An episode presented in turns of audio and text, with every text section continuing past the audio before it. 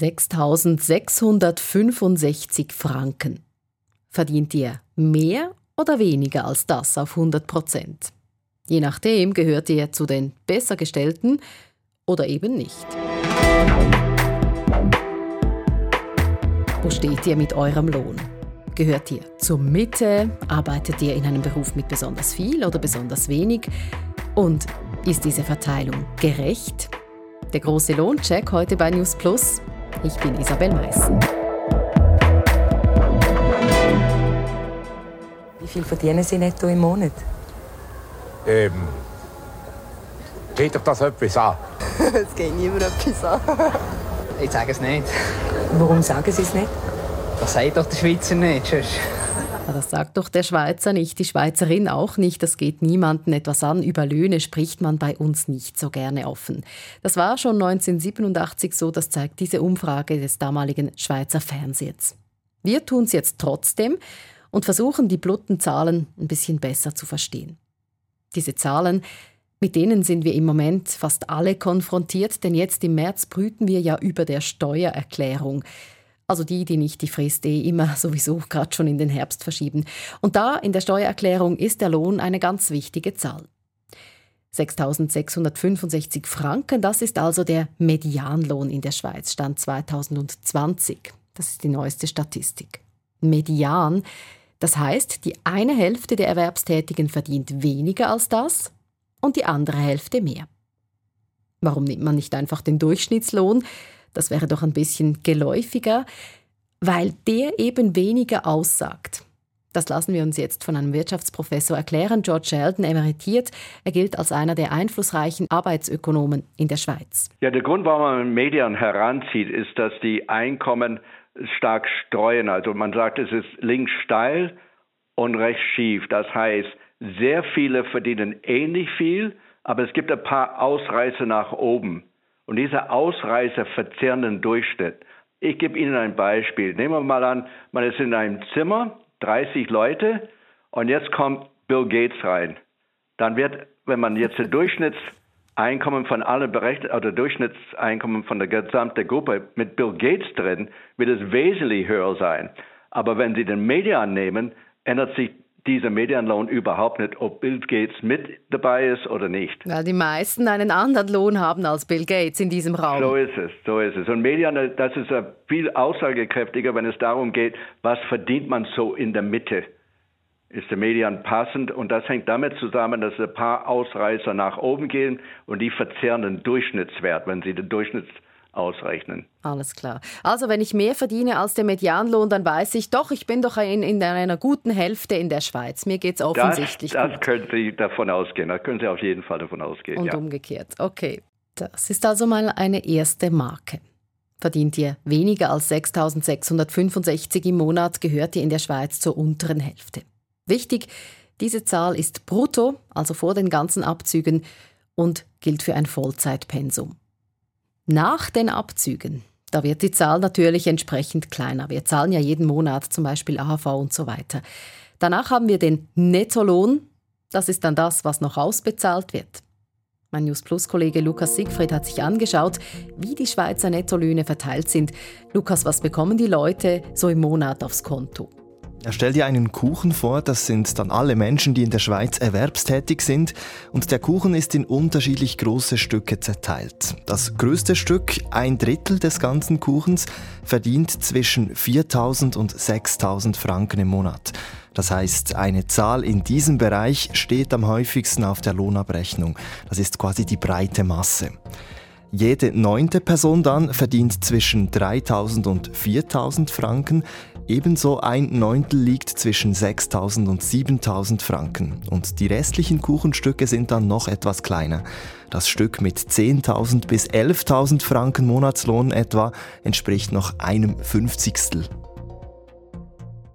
Ja, wir haben in der Mitte also eine Art Cluster. Besonders viele Leute in der Schweiz haben so 4.000 bis 6.000 Franken und etwas darunter und etwas darüber. Heißt das auch, die Löhne bei uns sind einigermaßen gerecht verteilt? Diese Frage will uns Wirtschaftsprofessor George Shelton nicht beantworten. Er sagt nämlich gerecht, das sei eine Definitionsfrage und auch eine politische Frage. Trotzdem kann er die Verteilung in der Schweiz ein bisschen einordnen. Es gibt so eine Messzahl, um das festzuhalten. Das nennt man der Gini-Koeffizient. Das liegt zwischen 0% das ist, wenn die Einkommensverteilung völlig gleichmäßig auf die Köpfe verteilt wären. Und das andere ist 100% Das ist dann eine Person äh, vereint das gesamte Volkseinkommen auf sich. Und in der Schweiz liegt diese Wert bei etwa 35 Prozent. Also null wäre Gleichverteilung und 100 Prozent Ungleichverteilung. Und im internationalen Vergleich ist 35 Prozent relativ niedrig. Also in Ländern, wo die Einkommensverteilung als sehr ungleichmäßig gilt, ist der Gini-Koeffizient liegt der bei etwa 50 Prozent. Also wir sind in der Schweiz ein sehr guten, also unteren Mittelfeld kann man sagen. Das heißt, wir haben gar nicht so eine große Lohnschere in der Schweiz. Was sind denn das für Länder mit einem hohen Gini-Koeffizienten? Ja, also angelsächsische, wenn man also auch äh, Russland, Chile, China, also das glaubt man vielleicht nicht, weil sie äh, China kommunistisch sein soll. Da ist die Einkommensverteilung gegenwärtig fast am ungleichmäßigsten. Gibt es das null? Ich nehme an nicht, oder? Gini nein, nein, also das gibt es nirgendwo. Also die tiefste, die Zahl, die ich genannt habe, das gilt also vor Steuern und äh, Transferleistungen. Also das ist quasi, was der Markt hergibt. Länder, nein. Also die niedrigste ist so, Dänemark ist sehr niedrig mit etwa 25 Prozent. Okay. Aber Vorsteuern bei 40 Prozent. Das okay. heißt, findet eine große Umverteilung statt in Dänemark um eine höhere Gleichverteilung herbeizuführen. In der Schweiz findet keine große Umverteilung statt, weil man von vornherein, also schon Vorsteuern und Transferleistungen, eine ziemlich gleichmäßige Einkommensverteilung hat. Das sagt uns also diese Messgröße, dieser Gini-Koeffizient. In der Schweiz ist die Lohnschere nicht allzu groß im Vergleich zu vielen anderen Ländern. Und trotzdem, wenn man die Zahlen sich so anschaut, dann sind die Unterschiede natürlich beträchtlich. Am meisten verdienen in der Schweiz Menschen im Tata, keine Überraschung, Finanzsektor. Medianlohn hier über 9000 Franken. Am wenigsten in der Gastronomie und in der Hotellerie 4.500 Franken. Und auf den Kanton kommt es auch noch an. In Zürich gibt es am meisten, im Tessin am wenigsten. Wie kommen diese Löhne zustande? Das fragen wir Daniel Kopp. Er ist an der Konjunkturforschungsstelle der ETH Zürich und befasst sich unter anderem mit Arbeitsmarktökonomie. Herr Kopp, warum verdient eine Bankerin mehr als ein Schreiner? Das hat unterschiedliche Gründe. Der Bankensektor ist grundsätzlich eine Branche, die eine sehr hohe Wertschöpfung generiert. Das heißt, Kunden sind bereit, für Bankdienstleistungen deutlich mehr zu bezahlen als für Schreinerdienstleistungen und davon profitieren dann auch die Angestellten. Auch individuelle Faktoren wie zum Beispiel die Länge der Ausbildung äh, spielen vermutlich eine Rolle. Und wir wissen auch, dass Großunternehmen es sich eher leisten können, höhere Löhne zu bezahlen als kleinere Unternehmen. Auch das könnte zum Unterschied beitragen. Das sind also ganz verschiedene Faktoren, die den Lohn beeinflussen. Welche Faktoren gibt es eben so objektive, die man irgendwie ja noch nachvollziehen kann? Ja, objektive Faktoren wie die Ausbildung oder die Berufserfahrung haben einen Einfluss auf den Lohn. Aber Untersuchungen zeigen eben auch, dass solche personenbezogenen Faktoren weniger als die Hälfte der äh, äh, Lohnvariation zwischen den Personen erklären. Letztlich wissen wir, dass vieles eben auch von der Verhandlungsmacht von Firmen und von Arbeitnehmenden abhängt. Und die wiederum hängt von verschiedenen Faktoren ab. Also zum Beispiel, wie viele Personen suchen gleichzeitig einen Job, herrscht Arbeitskräftemangel, so wie jetzt ist es generell einfacher, höhere Löhne auszuhandeln oder auch davon, wie gesucht sind meine spezifischen Fähigkeiten, wie flexibel bin ich zeitlich und geografisch. Wenn ich flexibler bin, dann habe ich grundsätzlich mehr Alternativen und kann auch mal Nein sagen. Wie wichtig sind mir andere Charakteristika eines Jobs? Bin ich zum Beispiel bereit, für flexiblere Arbeitszeiten auf etwas Löhne zu verzichten? Wie stark bin ich darauf angewiesen, jetzt sofort irgendeinen Job anzunehmen oder kann ich mir Zeit nehmen und noch etwas suchen, um den richtigen zu finden? Und auch die Frage, ob es in meinem Beruf Gewerkschaften gibt, die sich für höhere Löhne einsetzen oder äh, äh, ob ich äh, meinen Lohn eben individuell aushandeln muss. Auch das spielt eine Rolle. Wie Löhne entstehen, das ist also sehr komplex, auch wenn es zumindest ein paar Gesetzmäßigkeiten gibt.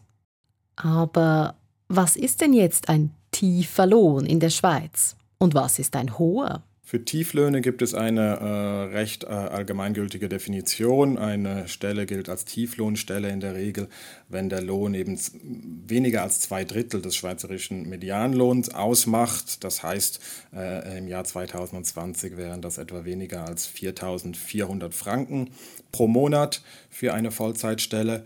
Bei den höheren Löhnen ist es etwas unterschiedlich, äh, äh was für Definitionen man da hinzuzieht. Äh, häufig wird, äh, werden zum Beispiel die 10 Prozent äh, bestverdienendsten äh, Personen werden als Hochlöhnerinnen oder Hochlöhner bezeichnet. wenn es um die ganz hohen Löhne geht, dann nimmt man manchmal die 1% bestverdienendsten Personen. Zu diesem 1% gehört ihr, wenn ihr jeden Monat 20.000 Franken oder drüber garniert – auch wieder für eine Vollzeitstelle und netto.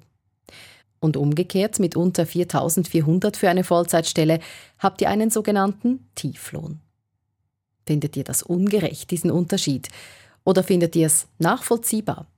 Eure Meinung interessiert uns 076 320 1037 oder newsplus.srf.ch. Und hey, das Gute ist, alle eure Rückmeldungen werden korrekt sein, weil eben was gerecht ist und was nicht, das kann die Wissenschaft ebenso nicht feststellen. Das erklärt Wirtschaftsprofessor George Sheldon, weil es relativ sei. Aber Lohnunterschiede seien, Achtung, eben gar nicht nur schlecht. Die Wissenschaft kann nur sagen, wenn Sie eine bestimmte Einkommensverteilung anpeilen, was könnte das für Nebenwirkungen haben? Jetzt haben Sie angesprochen, gibt es ein Land mit also einem Gini-Koeffizient von 0 Prozent, das würde heißen absolut Gleichverteilung. Man muss bedenken, dass in einer solchen Situation, wenn die Löhne beispielsweise nicht nach Bildung steuern, dass Bildung sich überhaupt nicht mehr lohnt, wenn man also nicht mehr verdient. Und das hat zur Folge, dass der Kuchen, der umzuverteilen ist, kleiner ist als sonst. Also wenn Sie sagen, alle sollen gleich viel verdienen, dann werden die Bildungsrendite ähm, null sein, dann werden die Leute weniger in Bildung investieren und das, ähm, das Bruttoinlandsprodukt wird kleiner sein. Das heißt, die Masse, die es Umverteilung gilt, wird kleiner sein. Das kann also nicht im Sinne der meisten Menschen sein. Also eine gewisse Ungleichverteilung braucht man, damit gewisse Anreize bestehen. Das heißt, Bildung muss sich lohnen. Ich habe ja nichts von einem zehnjährigen Studium, wenn ich nachher gleich viel verdiene wie ein, in einer zweijährigen Ausbildung zum Beispiel. So ist es. So ist es ganz genau. Also das muss man immer bedenken, wenn es um die Gleichverteilung oder dass alle gleich viel verdienen müssen, dann hat das gewisse Konsequenzen und die sind, da kann die Wissenschaft darauf aufmerksam machen. Aber was gerecht oder ungerecht ist, was die Lohnbezahlung angeht, äh, da kann die Wissenschaft nicht sagen, an für sich ist das reine äh, politische Überzeugung maßgeben. Was gerechte Löhne sind, das ist also auch Ansichtssache. Und deshalb halte ich fest, die Frage, die wir am Anfang aufgeworfen haben, ist die Lohnverteilung gerecht, die können wir gar nicht beantworten. So ist es manchmal im Journalismus, man stellt eine Menge Fragen und nicht auf alle gibt es eine Antwort.